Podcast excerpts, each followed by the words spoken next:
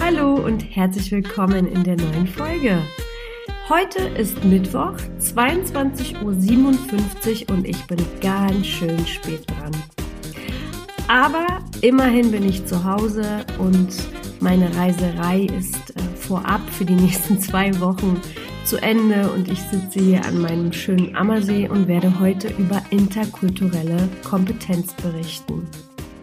Als ich ein junges Mädel war, fand ich die Benetton-Kampagne unglaublich faszinierend. Ich bin immer an diesen riesen Plakaten vorbeigelaufen und habe die Mädels aus Asien, Europa, USA, Afrika gesehen und habe mir gedacht, boah, die will ich alle kennenlernen. Also meine Faszination für Vielfalt ist schon sehr, sehr früh geboren worden. Später durfte ich das natürlich im vollen Gange nutzen, weil ich mit sehr, sehr vielen unterschiedlichen Kulturen zusammenarbeite. Und deshalb geht es heute in dieser Folge um interkulturelle Kompetenz. Ich wünsche dir unglaublich viel Spaß und fruchtbare ähm, Informationen für deinen Beruf als Führungskraft. Nach dieser Folge wirst du besser verstehen können, warum interkulturelle Kompetenz eine Schlüsselkompetenz für die Führungskräfte der Zukunft sind. In Deutschland leben über 82 Millionen Menschen und circa 10 Millionen davon kommen aus unterschiedlichen Kulturen. Wenn wir uns die Übersicht angucken der Top 10 Kulturen, dann sind es Türkei mit 1,5 Millionen Menschen, Polen mit 784.000, Syrien 637.000, Italien 611.000, Rumänien 533.000 und so weiter. Wir haben also den tagtäglichen Umgang mit unterschiedlichen Nationen. Ich selber bin 1986 nach Deutschland mit meinen Eltern ausgewandert aus einem Dörfchen am Rande Stettin und bin in die Großstadt Berlin gezogen. Von der ersten Schulstunde an habe ich mit unterschiedlichen Kulturen schon zusammen gespielt. Und ich bin in Berliner Köln aufgewachsen. Somit war es für mich ganz normal, mit jugoslawischen, italienischen, arabischen, türkischen, bulgarischen Kindern zu spielen. Und heute ist das Thema der unterschiedlichen Kulturen aktueller denn je. Ich bin 1976 geboren worden und zu dieser Zeit gab es 4,5 Milliarden Menschen auf dieser Erde. Heute, 2018, sind es über 7,5 Milliarden Menschen und für 2030 liegt die Prognose auf 8,3 Milliarden Menschen, die auf dieser Erde leben werden, also sprich immer steigend. Und auch egal welches Land ich bereise, von Polen über Rumänien bis zu USA, an meinem Tisch, irgendwo im Café, sitzt immer jemand, eine Person, die eine andere Sprache spricht. Was ein eindeutiges Zeichen ist, dass die Welt internationaler wird und unterschiedliche Kulturen nichts Außergewöhnliches mehr sind. Ich bin oft in Berlin und London unterwegs und mittlerweile ist es total normal, dass Mitarbeiter eingestellt werden, die die Landessprache erst im Unternehmen lernen. Und für Kunden ist es auch ganz normal, dass sie auf Mitarbeiter treffen, die zum Beispiel nur Englisch mit ihnen kommunizieren. Fakt ist, die Globalisierung schreitet voran und das Internet hat uns Tore geöffnet, dass wir mit unterschiedlichen Kulturen auf tagtäglicher Basis zusammen sein werden. Und nicht nur das, der Mix der unterschiedlichen Kulturen wird wachsen. Dadurch, dass die Welt einfach offener und transparenter wird. Deshalb ist es so wichtig für dich, liebe Führungskraft, dass du dir einen kulturellen Hintergrund aufbaust, um richtig und leichter mit den kulturellen Unterschieden auch umgehen kannst. Als Einstieg für dieses Thema möchte ich dir versuchen, so gut ich kann, das 5D-Modell von E-Team International vorzustellen. Anhand der fünf stärksten Kulturen, die wir in Deutschland haben. Das 5D-Modell hat unterschiedliche Kulturen messbar gemacht. Diese fünf Indikatoren lassen dich viel besser verstehen, warum ein Mensch aus einer bestimmten Kultur sich auf eine bestimmte Art und Weise verhält. Das beinhaltet aber bitte nicht, dass jeder in der Gesellschaft gleich programmiert ist. Es befinden sich auch erhebliche Unterschiede zwischen den Individuen. Die Aussage über die Kultur beschreibt auch nicht immer die Realität. Die Aussagen sind natürlich alle generell und relativ. Da die kulturellen Systeme von allen Nationen und deren Unterteilung sehr komplex sind, möchte ich dir dieses Modell zur Erleichterung erklären, damit du als Führungskraft einfach besser verstehen kannst, warum gewisse Verhaltensweisen so sind, wie sie sind. Ich habe selber bei eTeam International die Ausbildung gemacht zur interkulturellen Kompetenz und es war einfach so lustig, wie wir ähm, ja, wie wir mit den unterschiedlichen Merkmalen gespielt haben. Also man kann es auch wunderbar mit Leichtigkeit betrachten und ähm, ja, einfach Spaß damit haben. Aber kommen wir zur Kultur. Was bedeutet eigentlich Kultur? Ich werde jetzt den Wikipedia, äh, die Wikipedia-Erklärung nicht erklär, äh, nicht vorlesen, sondern die äh, Team International äh, Kulturbeschreibung. Und zwar sagen sie, Kultur definiert sich als eine gemeinsame geistige Programmierung, die sich von einer Gruppe zu anderen Gruppe unterscheidet. Diese Programmierung beeinflusst Denkmuster, die sich in der Bedeutung widerspiegeln, die Menschen mit verschiedenen Aspekten des Lebens verbinden und die sich in der Institution einer Gesellschaft kristallisieren. Ja, das klingt schon mal nach viel. Aber das 5D-Modell ist ein analytisches Tool mit der Schlüsselerkenntnis in die kulturelle Tragweite. Du bekommst dort fünf unterschiedliche Indikatoren, die von 1 niedrig bis 100 hoch bewertet werden. Einige Länder, nicht viele, übersteigen sogar die 100. Diese fünf Indikatoren sind PDI Power Distance, in Deutsch die Machtdistanz, Nummer zwei IDV Individualism, in Deutsch die Individualität, Nummer drei Masculinity, haje, das englische Zungenbrecherwort, in Deutsch die Männlichkeit, ähm, dann UAI, das ist die Nummer vier, Uncertainty Avoidance, die Unsicherheitsvermeidung. Und Nummer 5, LTO, Long-Term Orientation, die Langzeitorientierung.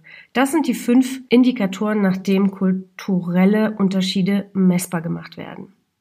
Jetzt bist du im Podcast, aber in meinem Blog habe ich zwei wundervolle Werbebeispiele reingetan. Also wenn du äh, in den Blog klickst, dann ähm, kannst du dir eine italienische und eine deutsche Werbung angucken. Und das kann zu deiner kleinen Hausaufgabe werden, indem du ja die Unterschiede ähm, für dich herauskristallisieren kannst und warum eine italienische Werbung so ist, wie sie ist und eine deutsche auf eine andere Art und Weise ausgeführt wird. Denn auch im Marketing werden diese fünf Unterschiede genauestens studiert und natürlich mit reingebracht, damit diese Werbung auch die richtige Kultur auf die richtige Art und Weise erreicht. Aber kommen wir mal zu den Fakten. Die Machtdistanz.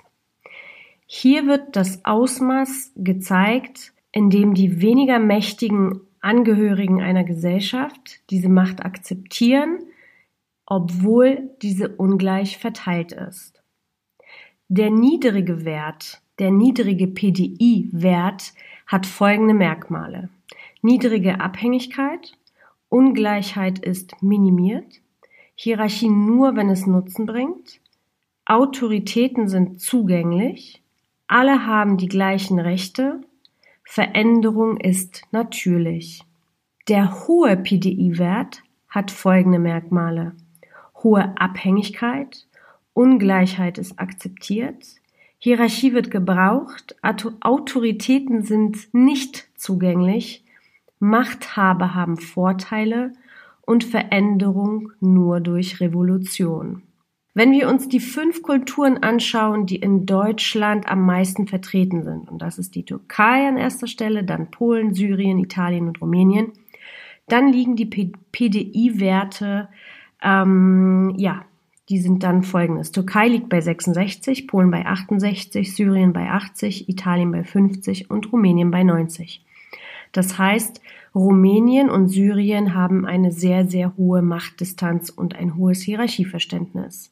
Alle diese Länder kommen jetzt natürlich aus, auch noch aus ähm, einem diktatorischen Hintergrund und das kann natürlich auch einen großen Einfluss darauf gehabt haben. Deutschland liegt bei 35, also eher im niedrigen Bereich und den niedrigsten Bereich auf der Welt hat Österreich mit 11 und den höchsten hat Slowakei und Malaysia mit 104.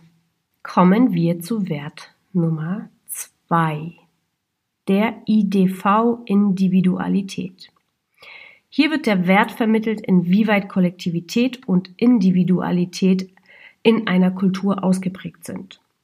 Kollektivität bedeutet für dich, dass Menschen zu Gruppen zugehörig sind. Das heißt, äh, es kann Familie sein, Stämme oder andere Organisationen. Sie fühlen sich diesen Gruppen verantwortlich. Individualität bedeutet, dass Menschen sich selbst zuerst verantwortlich sind, also um sich erstmal um sich kümmern oder um die ganz, ganz nahe Familie. Der niedrige IDV hat folgende Merkmale. Eine Wir-Bewusstheit, Beziehungen haben Vorrang vor der Aufgabe oder Beruf, übernehmen Verpflichtung der Familie oder Gruppen gegenüber und als die Strafe für diese, ähm, ja, für die Kultur mit diesem niedrigen Wert ist das Gesicht zu verlieren oder Scham. Hohe IDV hat ein hohes Ich-Bewusstsein, eine Meinung, eigene Meinung zählt, Übernehmen von Verantwortung nur für sich selbst und die Strafe ist ja der Verlust der Selbstachtung oder des Selbstbewusstseins und Schuld. Auch hier habe ich für dich die fünf stärksten Kulturen, die in Deutschland leben, aufgelistet. Der IDV-Wert für die Türkei liegt bei 37, also recht niedrig, niedrig, niedrig. Polen bei 60, Syrien bei 35, Italien bei 76 und Rumänien bei 30.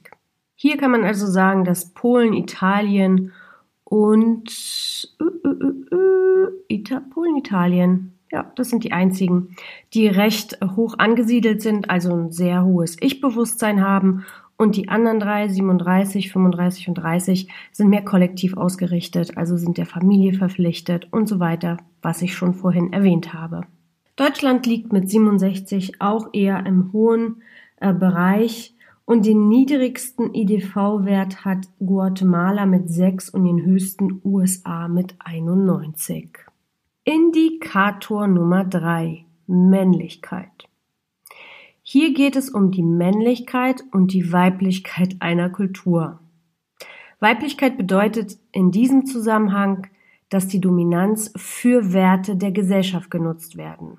Sich um andere kümmern und für eine gute Lebensqualität zu sorgen, ist die weibliche Seite der Kultur. Die Männlichkeit bedeutet in diesem Zusammenhang, dass die dominanten Werte für Ergebnisse und Erfolg stehen.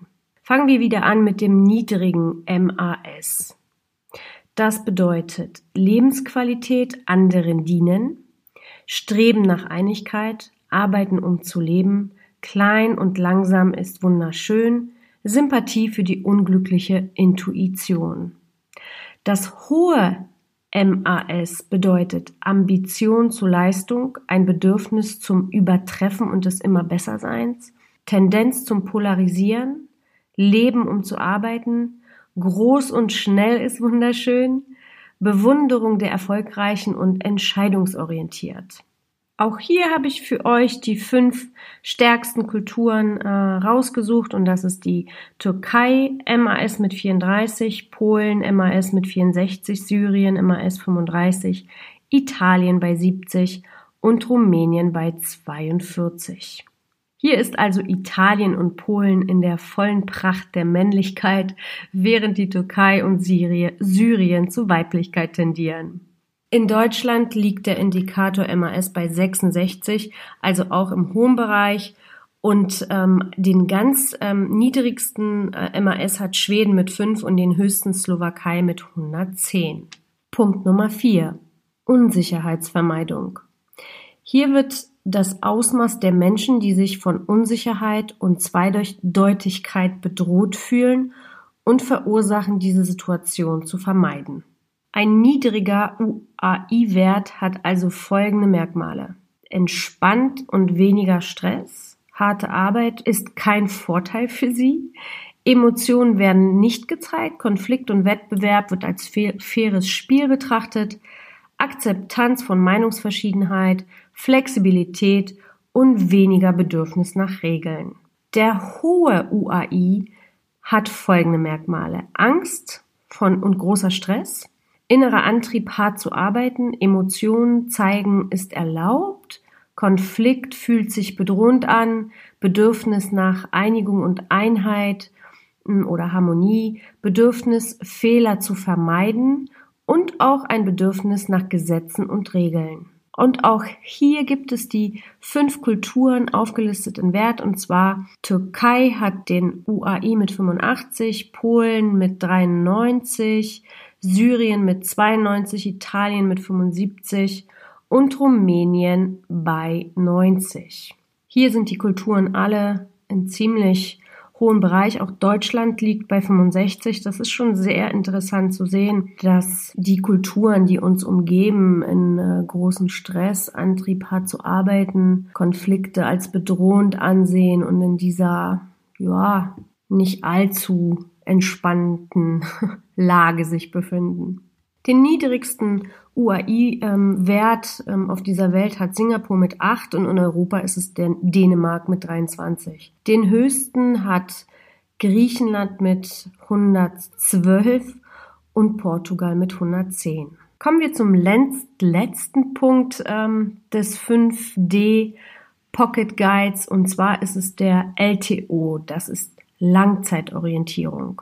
Hier wird der, der Ausmaß deutlich, wie sehr eine Gesellschaft zukunftsorientiert ist oder sich durch Traditionen, ähm, ja, Traditionen nicht aufgeben möchte und am kurzfristigen Denken festhält. Der niedrige LTO hat folgende Merkmale. Nur eine Wahrheit gewollt, sehr traditionell, trad ich kann schon heute nicht mehr sprechen, ich habe ja erwähnt, es ist schon spät. Sie sind auf jeden Fall sehr traditionell. Stabilität ist ähm, diesen Kulturen wichtig und diese Kultur erwartet auch schnelle Ergebnisse. Hoher LTO heißt, unterschiedliche Wahrheiten und Perspektiven sind erlaubt. Diese Kultur, die einen hohen Wert hat an LTO, ist sehr pragmatisch. Veränderung wird gewollt und hat Ausdauer. Und wenn wir die fünf Kulturen uns wieder betrachten, dann liegt ähm, ja, ich, das habe ich vergessen, euch jetzt zu sagen. Bei dem LTO-Wert sind nicht alle Kulturen äh, mit einem Wert drin, also nicht alle sind bemessen. Deshalb hat Türkei da keinen Wert.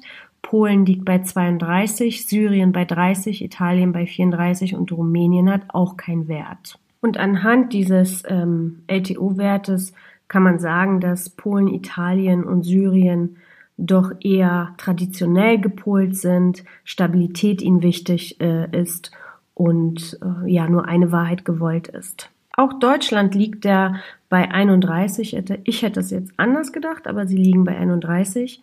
Und den niedrigsten Wert hat Pakistan mit 0 und den höchsten China mit 118, was die wirtschaftliche Entwicklung in China ganz schön unterstreicht. Wie du also siehst, und hörst, eher hörst als siehst, sind es unglaublich viele Details. Und dadurch wird klar, wie komplex Kulturen wirklich sind. Und das Wissen, dein Wissen über die Unterschiede, dein Verständnis für diese Unterschiede öffnet.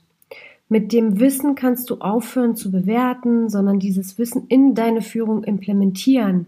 Der Austausch über die Unterschiede kann also offen stattfinden. Und keiner fühlt sich mehr auf den Schlips getreten, wenn man wirklich die Hintergründe versteht, warum sich eine bestimmte Kultur verhält, wie sie sich verhält. Du kannst damit wunderbar arbeiten und auch deinen Mitarbeitern aus unterschiedlichen Kulturen die Unterschiede erklären, so dass man füreinander einfach ein besseres Verständnis hat und du natürlich auch deine Mitarbeiter auf eine angenehmere Art und Weise besser lenken, motivieren kannst. In meinem Blogbeitrag zu der heutigen Folge habe ich ähm, ja den 5 Pocket Guide dazugefügt. Dazu müsstest du auf meine Webseite gehen, goschavonstück.com und auf den Artikel interkulturelle Kompetenz gehen Und wenn du dort auf den Titel klickst, kommst du automatisch an den 5 Pocket Guide, wo du alle Kulturen dir anschauen kannst und alle Unterschiede nochmal ähm, dir durchlesen kannst. Mein Blogbeitrag ist auf Deutsch, jedoch ist dieses ähm, Guide oder 5 Pocket Guide auf Englisch ähm, eingefügt, weil es dieses Pocket Guide nur auf Englisch gibt. Ich hoffe, du fandest es interessant und konntest mir folgen. Wenn nicht, wie gesagt, schau in den Blogbeitrag rein, da steht das alles nochmal schriftlich drin. Ich wünsche dir ganz, ganz viel Spaß bei einer offenen und toleranten Führung. Bis bald. Cheers, deine Goscha.